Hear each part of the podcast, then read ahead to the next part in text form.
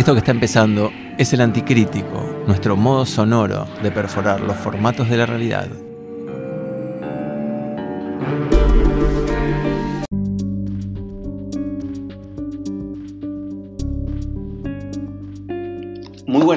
A todos los oyentes de El Anticrítico, este podcast que ha aparecido como un desprendimiento del mismo del programa, del mismo nombre, El Anticrítico. Y me pregunto todas las veces, todos los programas, todos los podcasts, ¿vas a contar siempre la misma historia? Me lo pregunto a mí mismo y me digo, mí mismo, mi nombre no tiene importancia, como ya les dije alguna vez, solo soy una persona acá empleada en la que le piden, a la que, no en la que, a la que le piden que haga este programa que intenta perforar los formatos de la realidad. Esta es nuestra entrega número 4 y tenemos un montón de material que fuimos recabando durante toda esta semana. Hemos ido a visitar Huerta en Puerta, un espacio biocultural. ¿Qué quiere decir biocultural? Nos lo van a estar explicando los chicos de, en realidad, Daniela Mariotti del, del espacio Huerta en Puerta. ¿Se imaginan una verdulería que es galería y que también es nodo de distribución, de distribución de verduras y también es un punto de encuentro y de intercambio, bueno, sí, muchos se lo podrán imaginar y otras personas tendrán que ir a verlo para creerlo. Eh, esa es una de las cosas que estuvimos haciendo. También fuimos a la presentación del libro La acción psicológica, editado por Tinta Limón. Em, y vamos a estar hablando de lo que pasó ahí en un ratito. El libro es una investigación de Julia Riesler y, y trata justamente de qué es la acción psicológica a la que se refiere, que tiene que ver con el proceso de reorganización nacional que se dio en nuestro país eh, entre 1976, que se dio, es una forma suave de decirlo, porque en realidad fue la usurpación del gobierno por parte de la Junta Militar, como todos saben. Pero bueno, vamos a estar hablando de una investigación bastante particular sobre el tema, por lo menos para mí resultó particular. Vamos a tener también las palabras de Flavia Costa, investigadora, eh, doctora en Ciencias de la Comunicación, que nos va a estar contando un par de cosas que creo que a los artistas eh, y al público en general, a todos, nos puede interesar, eh, sobre todo en relación a qué pasa con nuestros datos hoy. Porque el, libro de Julia tiene que ver con los archivos, con la posibilidad de desclasificar archivos y de acceder a la información. Entonces, ¿qué pasa con estos tráficos de información cuando de alguna manera quien la controla la usa de un modo particular para su beneficio. También vamos a bautizar este anticrítico número 4 como tecnologías de la amistad. ¿Por qué? Porque a partir de escucharlo un oyente que ya nos había escrito alguna vez, Nenia Sol, artista, eh, me mandó una nota de voz en la que básicamente, si quieren comunicarse, pueden hacerlo al 115-024-5131 o el anticrítico fm.gmail.com. Eh, le sonaba que el programa tenía que ver con eso. Y a mí no sé si el programa tiene que ver con eso realmente o no, pero obviamente valoro su apreciación y le agradezco, pero me remitió ella lo traía el concepto de tecnología de la amistad de la clínica que hizo con Tulio de Sagastizábal.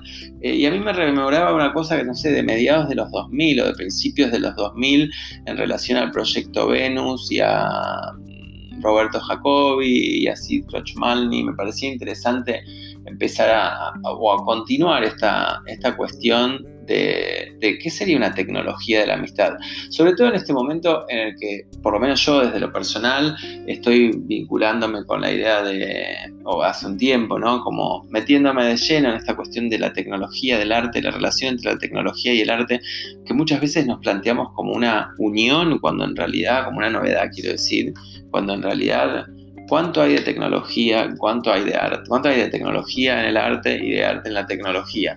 Estuvimos hablando también con Lorena Paz, que es socióloga, y en relación a estos vínculos, ¿no? preguntándonos cuestiones, más que respuestas solamente tenemos preguntas, puede parecer un, un lugar común, pero bueno, para arrancar vamos a tener música. Y no sé si es lo ideal empezar con un tema, yo pienso, pienso que puede estar bueno, pero desde... Hay una banda que se está volviendo como, no, no quiero decir mítica, pero extraña al menos. Y hay gente que la nombra y ya tienen tres discos, pero no tocan, son invisibles, son...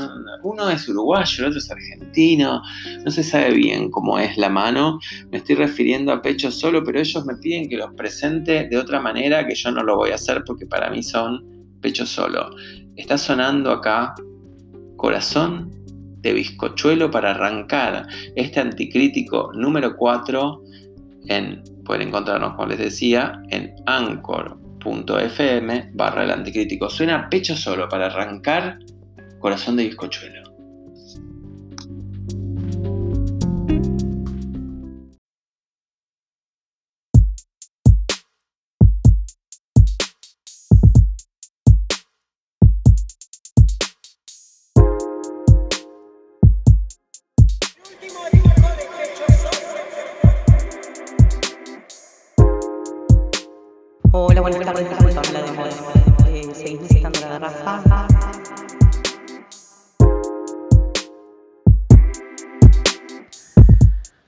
Pecho de palomo, ¿estás ahí? No me siento bien, ¿eh? Te aviso, te quería avisar que no, me siento bien y que... Y que al ver hoy el calendario me di cuenta que... Estamos a minutos del regreso del otongo. Otongo, sí, otongo, que volviste. A la vez es una alegría saber que al menos el otongo vuelve, porque el resto no vuelve a nuestro corazón de bizcochuelo. Todo esto que hemos hecho y que estamos haciendo para poder evadir el tremebundo vacío existencial que hemos tenido todo este tiempo, no ha funcionado, pajarito. ¿Te sentís, te sentís como un gatito mojado? ¿Como una codorniz? como un pequeño, pequeño, pequeño pecho Solange. Pajarito, decime si estás ahí. Yo estoy, yo estoy acá. Traté de armar una sala de chat más amplia para invitar a otros amigos, pero no funcionó.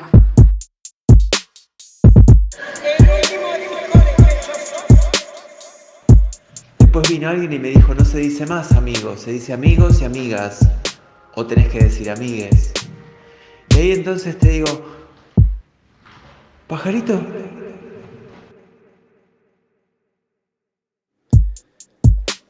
Como quizás, una vez un amigo me lo dijo, un amigo me lo dijo, una amiga o una amiga.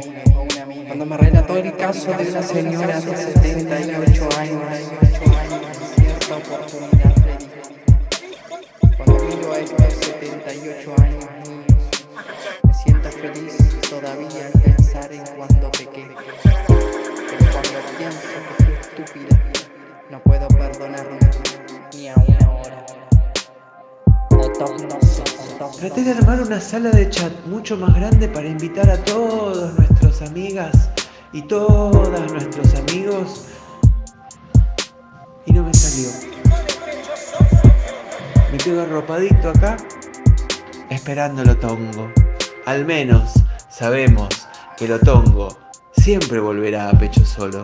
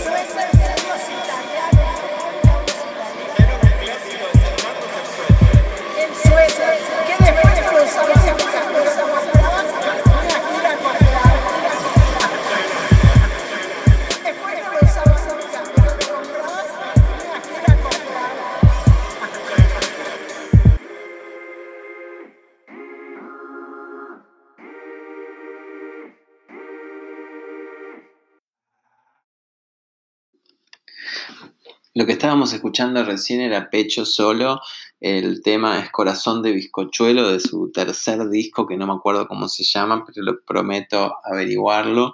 Y estamos haciendo tecnologías de la amistad, o en realidad por sugerencia, y esto es, digamos, estamos ahí grabando artística con Juanjo Montero y todavía no está producido todo, pero en el futuro esta parte sería algo así como micrófono abierto, la sección donde como hay un montón de gente que está escribiendo, que se contacta por todos los 10 millones de medios que hay para contactarse hoy con alguien, eh, digamos, hay, hay, un montón de gente que está mandando cosas que yo siento que son más que, mucho más que una devolución.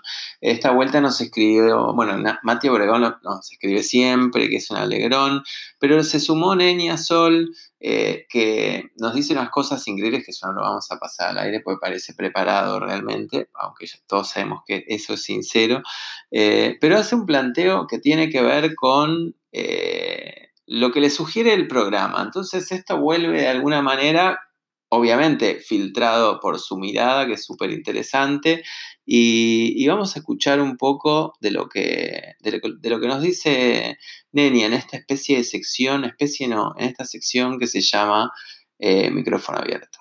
Idea del nombre, el anticrítico, ya me parece copado porque en el mundo del arte escucho muchas opiniones de, no, pintar es anacrónico, este, no, no, si, si vendés, este, ya no sos un artista, en fin, un montón de nos, ¿no? No es. y poco sí, poco, poco hacer de verdad, ¿viste? Y no negar el hacer. Obviamente, lo escuchábamos a Neña recién y hay una, cuestión que, digamos, este programa es una manera también de juntarnos con los artistas que no tenemos sindicato, que no tenemos, o que tenemos tantas asociaciones que es como no tener ninguna, y hay un montón de nosotros que participamos de distintos grupos eh, o de acciones colectivas como, no sé, muchos, La Gran Paternal, Sagrando Chacarita, pero muchísimos más, los encuentros fase que están tecleando por el... Eh, desde el año pasado por la falta de presupuesto? ¿Qué pasa con el, eh, ¿cómo se llama? Con la ley de mecenazgo, ¿de dónde salen los recursos? ¿Es realmente autárquico el Fondo Nacional de las Artes? Todas estas inquietudes, más que inquietudes, ¿no? Problemáticas, digamos. Eh, les decía entonces que nos había escrito Nenia Sol y esto es una invitación también a abrir el juego. Vamos a aceptar, digamos, no aceptar, a incorporar eh, estas colaboraciones de, la gente que tenga realmente algo para compartir. Puede ser, en principio, es un programa que es el anticrítico que pretende perforar los formatos de la realidad, pero también podemos abrir el juego y que exceda lo artístico. Digamos, en principio está abierto a todos los oyentes, no solamente a los artistas. Escuchamos un poco más a Nenia que sigue hablando de cómo llegó a esta cuestión de relacionar el anticrítico con las tecnologías de la amistad. Bueno, y por último, este, en relación con lo que me decías, ¿no? De que mucha gente como yo siente las ganas de compartir con vos una opinión o una imagen inclusive que surge de, esto que estás haciendo vos. Y pensaba en eso, ¿no? En la cuestión de lo interactivo de una manera nueva, ¿no? Y potente aparte en una clínica y también esta situación que se da de que mm, es más fácil llegar a esa persona que tenés cerca, ¿no? Em, a esa persona a la que le puedes hablar personalmente o, y que se empiezan a generar estos lazos que ya no son em, de mérito ni de espacio en la sociedad como serían otros momentos, ¿no? Em, cómo se pueden comunicar los artistas de una manera más eh, horizontal, si se quiere, ¿no? Em, donde yo te puedo estar diciendo esto a vos en este momento, aunque por ahí no compartimos ni disciplina, ni, quizás ni siquiera espacios físicos, ¿no? Eh, y se va generando esto eh, de la tecnología de la amistad, ¿no? Igual esta, esta frase esta asociación se la escuché decir a Tulio, a Tulio de Sagastizábal en una, en una clínica del Fondo Nacional de las Artes, cuando vivía en el sur, eh, y de cómo se establecen eh, relaciones entre las personas, ¿no? Y, y bueno, nada, eso. Bueno, la que escuchábamos recién es a Neña Sol. Si quieren mandarlo pensamientos, opiniones, demandas, cuestiones, etcétera, lo que ustedes quieran, pueden hacerlo al 1150245131 o por mail a elanticriticofm.gmail.com. Quiero agradecerle a la gente de em, Tinta Limón, editorial, que nos mandó la acción psicológica, ya hablé en la venta del programa, pero ahora vamos a hablar un poco más y entra directamente en la sección Te leo esta que es linda, eh, donde directamente compartimos algunos textos que nos llegan de distintas editoriales o distintos autores. En este caso, como les decía recién, estamos hablando de la acción psicológica, Dictadura, Inteligencia y Gobierno de las Emociones 1955-1981. Es una investigación de Julia Riesler, como les decía. tengo varias partes eh, marcadas, así que quizás leamos más de una. Me parece, sobre todo teniendo en cuenta, eh, digamos que estamos cerca del 24 de marzo, que es la fecha donde se cumple, se cumple años de que eh, la Junta Militar dio el golpe de Estado en 1976. Entonces, eh, vamos a ver qué sería esto de la acción psicológica. Un poco lo que se pregunta eh, Julia Riesler en este, en este libro o, o, lo que motivó esta investigación es saber que más allá de la represión armada, del control policial o de las fuerzas de seguridad en general, hay algo que ella llama justamente la acción psicológica, que es lo que hace que la población de alguna manera permanezca inactiva, con miedo, etc. Vamos a leer un texto, una parte que marqué y es bastante claro de qué habla cuando hablamos de la acción psicológica. Ya en dictadura, la acción psicológica adquirió el rango de estrategia psicosocial y formó parte, junto a las acciones militares, políticas y económicas de una estrategia nacional contrasubversiva orientada a combatir al enemigo subversivo. Se desplegó a través de la constitución de un sistema nacional de comunicación social, vigente en todo el país, con una dirección centralizada en la Junta Militar y una ejecución descentralizada en los diversos órganos vinculados a esta tarea. Bueno, sigue y es súper interesante. Les recomiendo que lean el libro. Esto es solamente, no es ni media carilla eh, de la investigación de, de, ¿cómo se llama?, de Julia Riesler. Vamos a seguir hablando seguramente de este libro porque recién leí menos de la mitad, así que a medida que lo lea ya me motivó un montón. Supongo que vamos a incluir alguna otra parte o no, si no es leída, alguna otra reflexión al respecto. Pero el otro día, en la presentación que se hizo en la PDH, eh, cerró la presentación Flavia Costa, que ya lo dijimos antes, pero lo repetimos ahora, hablando un poco de, tomar un poco de perspectiva en realidad y pensar esto desde hoy.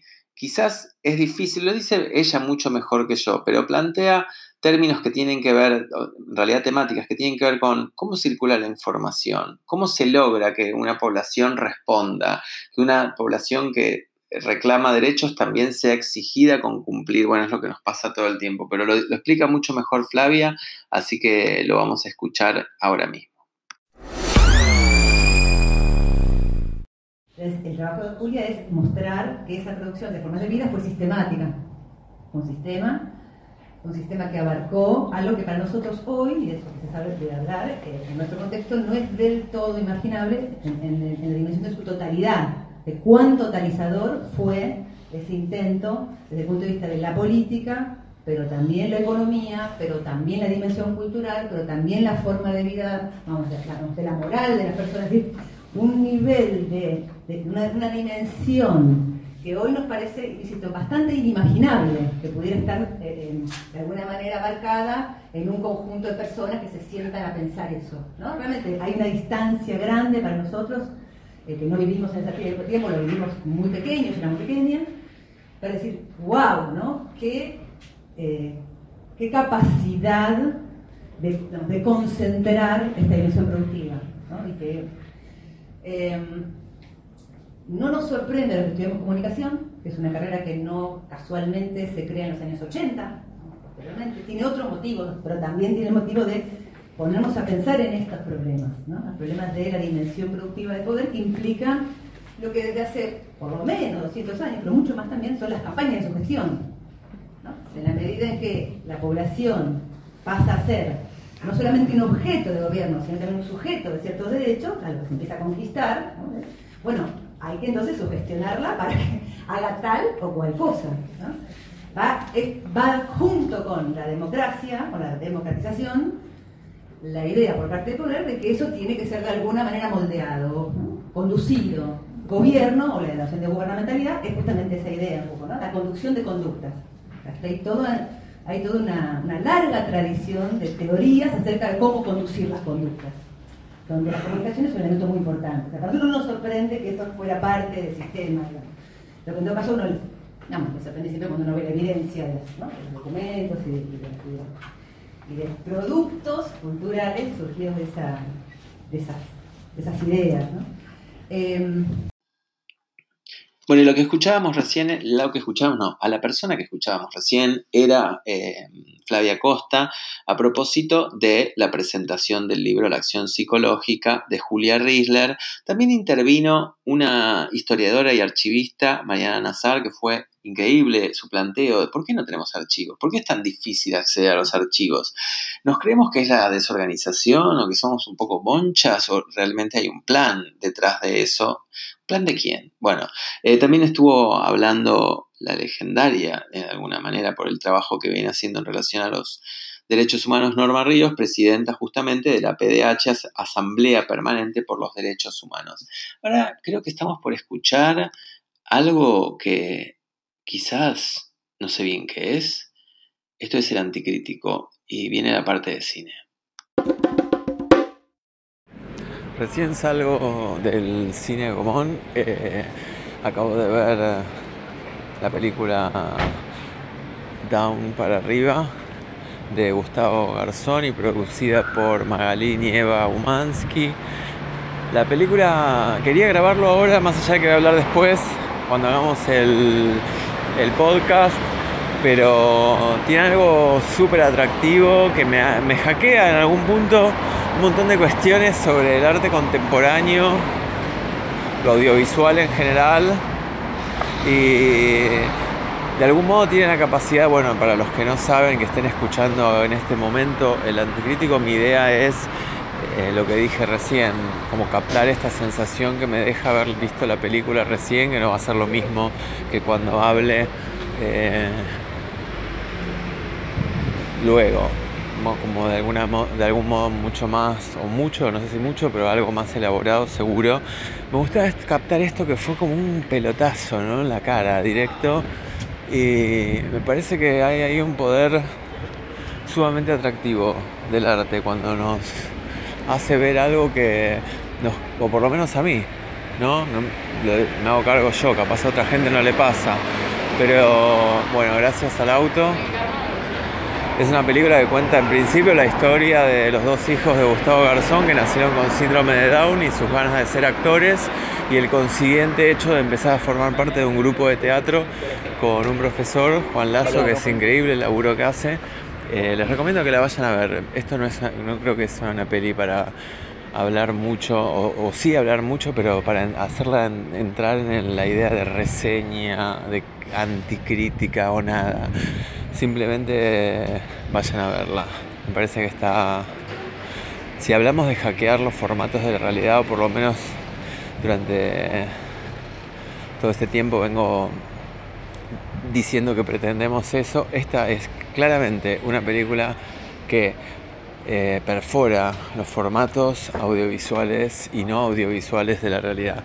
Así que vamos a estar hablando con Magali Nieva en estos días nos va a contar un poco no solo de la película, sino también de cómo, cómo es el trabajo de una productora en las condiciones actuales del cine argentino.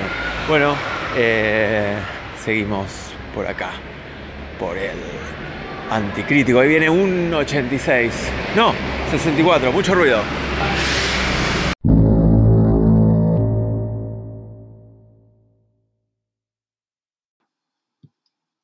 Bueno, y tenemos el momento de la agenda, en este momento casualmente, valga la redundancia, algunas recomendaciones para que puedan ir, venir por acá, por la ciudad, eh, tenemos, digo primero lo de mañana, si ya lo van escuchando. Bueno, antes que mañana hay una que es para todo el tiempo, ilustradores, dibujantes, gente que quiera aprender más o lo que fuera, contacten a, Carlos Baragli, Taller Baragli de Ilustración de Verdad. Eso me encantó. Ilustración de verdad. Eh, es para intermedios y avanzados. Lo pueden contactar por Instagram o por Facebook o buscarlo. Eh, pero está ahí, lo van a encontrar fácilmente. Por otro lado, mañana eh, es la antepenúltima función de cuatro movimientos para una sinfonía. Esto es eh, Agustina Sario, Sario, perdón, Matthew Perpoint y Demián Velázquez en música en vivo, toca en vivo. Es en Pringles 1249 Club Cultural Matienzo.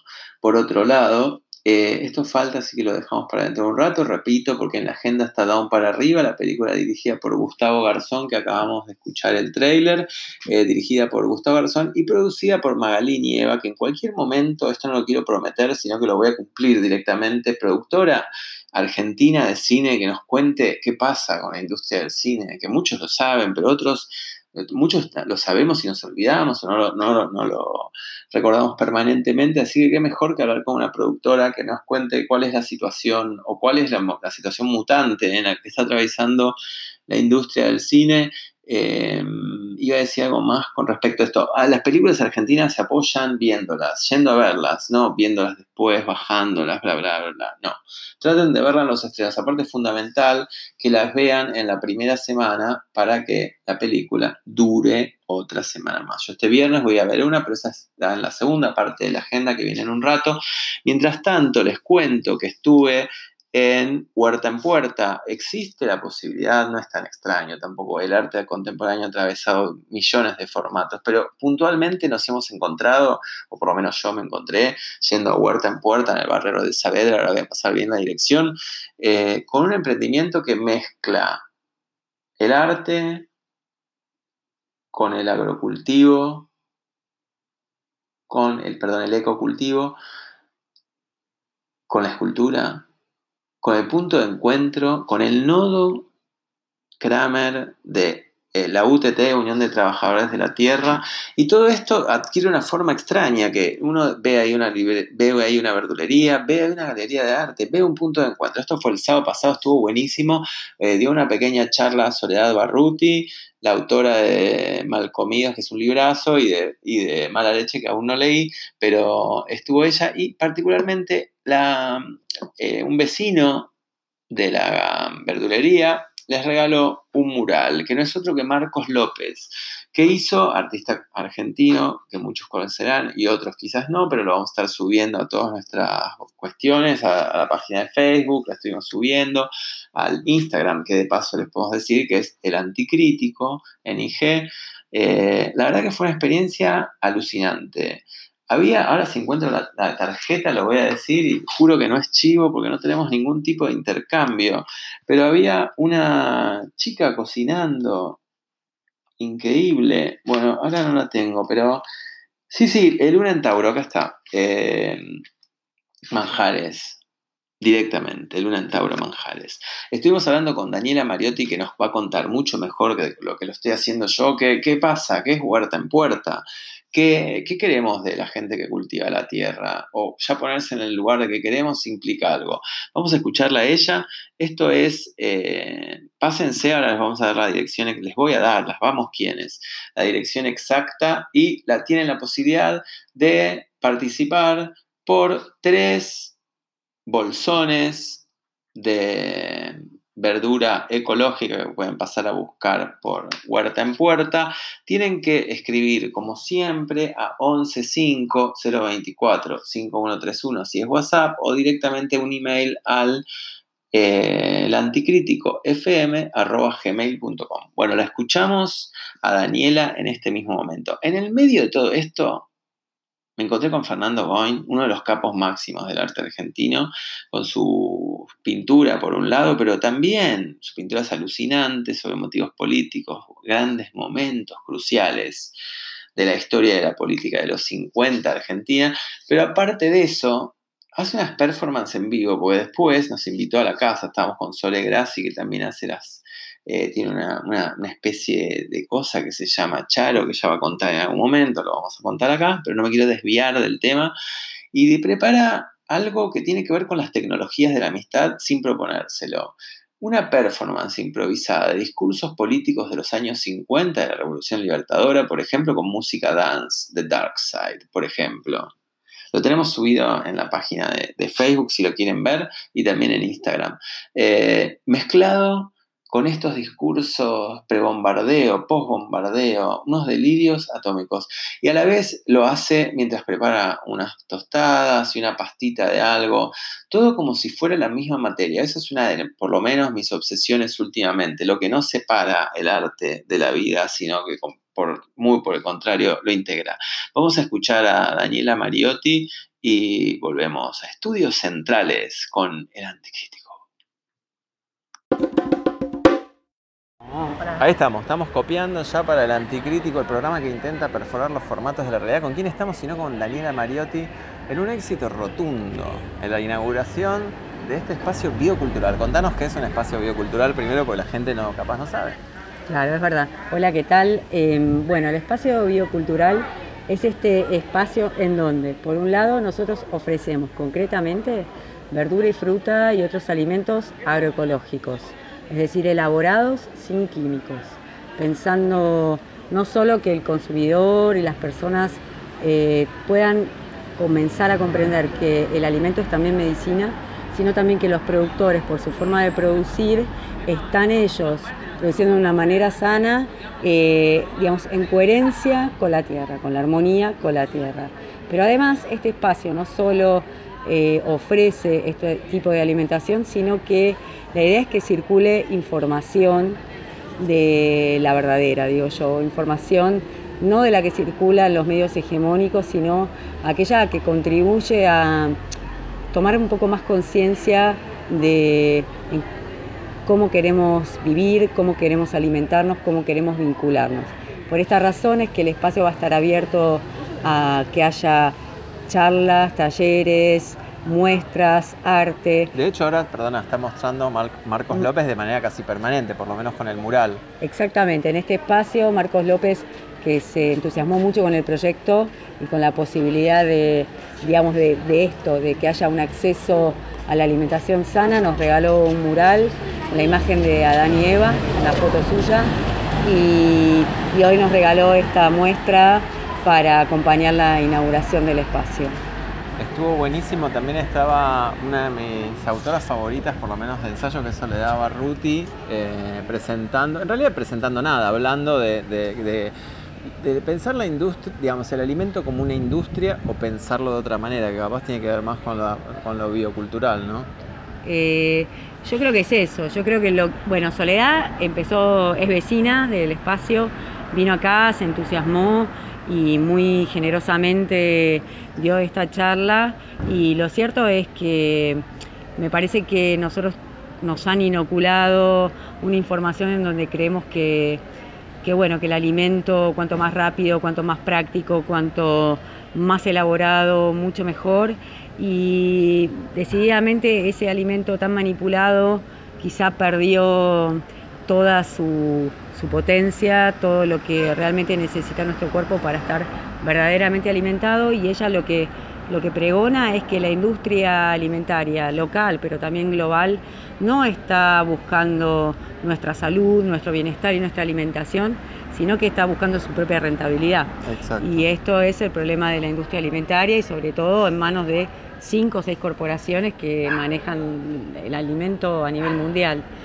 Por lo tanto, este espacio lo que valora y lo que trae al espacio son productos de la agricultura familiar eh, de nuestro país, eh, eh, productos elaborados por familias, no por empresas, no porque tengamos nada en contra de las empresas, sino porque realmente rescatamos y valoramos ese trabajo que hace el agricultor familiar y que además digamos, deberíamos comenzar a pensar cómo queremos que vivan las personas que producen nuestros alimentos ¿Cómo hacemos para devolverle a la persona que produce con su cuerpo el tomate que yo me como?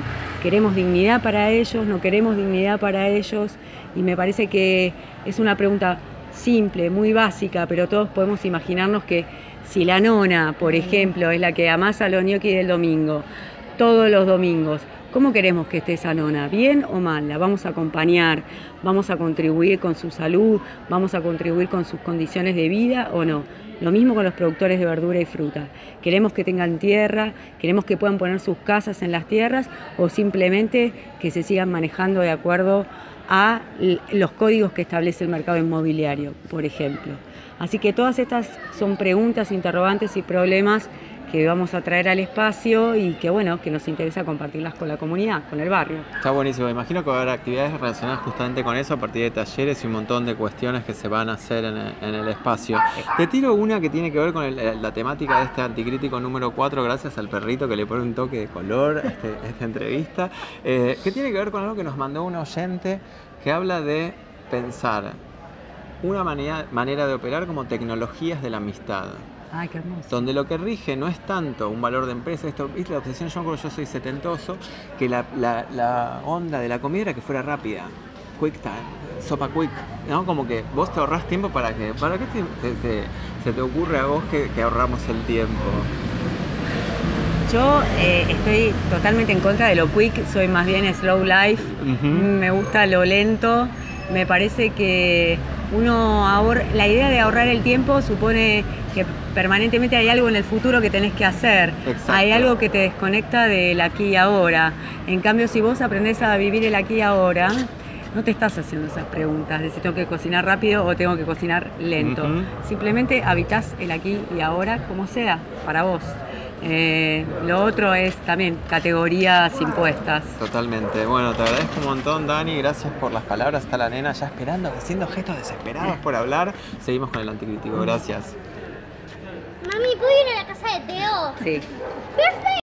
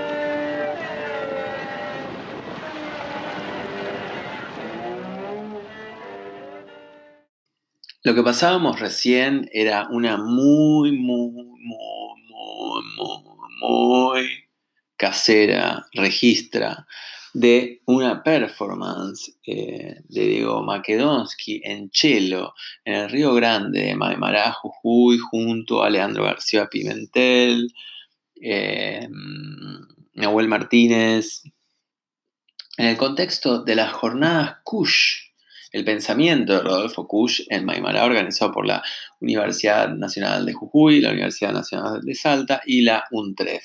Esto fue una improvisación que perpetró o, ejecutó eh, Diego Makedonsky, que después daría origen a muchas otras cosas vinculadas con el Centro CEPIA de la Universidad de Córdoba. Vamos a, este es solamente un disparador para ver cuáles son las posibilidades de disparar eh, obra, creación, lazo en la institución, si a alguno le interesa el tema, puede comunicarse o escribir o mandar un WhatsApp, una nota de voice a 115-024-5131 o escribir al anticríticofm.gmail.com. Tenemos la segunda parte de la agenda. Mientras esto se termina, todo tiene, ah, tengo otro, otro, te leo esta que es linda, que creo que esto es el momento ideal para tirar un bombazo de bajón. No, mentira. No es sino otra cosa literatura. Lo tengo por acá y lo voy a leer en cualquier momento, cualquier momento.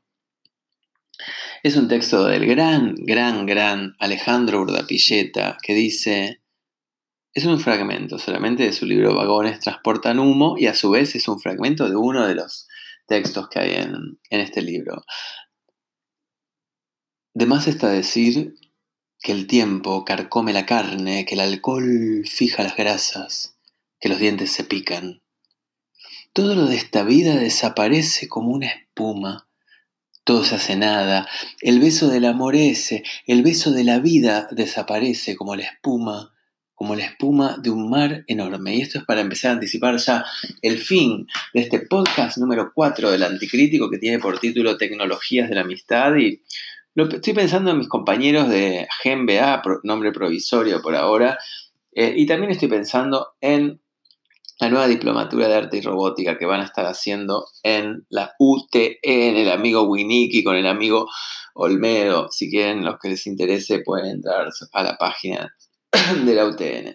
Les recuerdo, el taller de Baragri de ilustración de verdad impiloteable. Por otro lado está Carla Shopis haciendo vulva, ahora voy a pasar la data, exacta. No dije tampoco la data de Huerta en Puerta, pero todo, todo, todas las datas van a, a pie de página y les prometo poner eh, a su vez falta, ¿eh? Falta, pues este viernes, no el otro, eh, en Montevideo 1720, Alberto Sassani, Piñero. No, perdón, lo digo de vuelta. Piñero, Río Sassani, Los usos del desorden, cura Javier Perakov. Esto es en la Galería Cecilia Caballero, en Montevideo 1720. Es el viernes 29 de marzo a las 19 horas, por supuesto. Por otro lado, el director Valentín Javier Diment nos invitó a ver una película que vamos este viernes, pero este, viernes es la van premier, pero se estrena mañana, así que ya a partir de mañana pueden empezar a barajar la posibilidad de ver en el Cine Gomón, por supuesto, la feliz continuidad de la violencia es un documental, como les decía, de Valentín Javier Diment, Semana de la Memoria, jueves 21 al miércoles 27 de marzo. Los horarios son a las 14.45 o a las 20.15. Yo voy a estar yendo este 20.15 a hacer unas, hay unas capturas de gente, de, opiniones, a ver cómo sale la gente de la película. El 24 del 3, la gente de Grasa puede, hablando de agrupaciones, va a estar en la plaza con su feria de mini fanzines, en la Plaza de Mayo me refiero. Y después un título sugestivo, pero esto viene a futuro, ¿no? Y esto no es agenda exactamente, sino una venta post, post eh, finalización del programa, que es Semen en una remera estampada con la cara de Daniel Hendler. Cruzamos el charco, ya que estuvimos hoy con Pecho Sola, a quienes les agradecemos infinitamente que nos hayan dado los derechos de su tema, vamos a estar hablando con Javier Abreu, artista uruguayo al cual le vamos a mandar unas preguntas y nos las va a devolver contestadas y ya veremos qué formato le damos a eso. Por otro lado, tenemos más cosas en la agenda. Voy a decirlo todo mejor porque lo dije mal. Los usos del desorden Piñero. Ríos Sassani con curaduría de Javier Pelakov el 27 de marzo, no el 29. 27 de marzo es en Montevideo 1720, así que me corrijo. Por otro lado, nos llegó últimos días de inscripción, taller de práctica curatorial y montaje a cargo de María Laitauler. Organiza Lluvia Oficina en Casa Matienzo y la, inscripción es, después todo esto lo subimos nosotros, info. Estoy debiendo algo y no me quiero hacer que no lo sé, porque lo sé. Eh, por último, acá tengo una más. La pecera Paracultural presenta In situ volumen 1, ciclo de teatro físico, danza y performance, Anomia del grupo Orgía, Dinamita de Francisca Rosso y Angurria de Mercedes Vivacua es el viernes 22 del 3, o sea, pasado mañana o sea, viernes 22 del 3 a las 21 horas en Monroe 4831 y pueden encontrar más información en la pecera paracultural. Esto es en Instagram.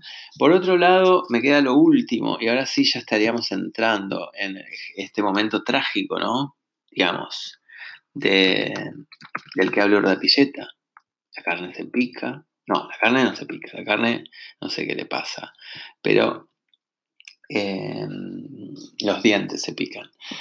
Esto es lo que estuve la otra vez, y ya lo digo bien con todas las letras, gran apertura del espacio biocultural Huerta en Puerta, fue el sábado pasado, y queda en Kramer 4317 Saavedra, estuvimos ahí hablando con los la Unión de los Trabajadores de la Tierra, con Soledad Barruti y con Marcos López, que fue muy reacio realmente, lo perseguí bastante, pero respetamos eh, cualquier decisión de cualquier artista, persona o lo que fuere. Nos despedimos entonces, sí, hasta la semana que viene con esto que hemos dado en llamar el anticrítico, el programa, el programa que intenta perforar los formatos contemporáneos de realidad. Nos vemos.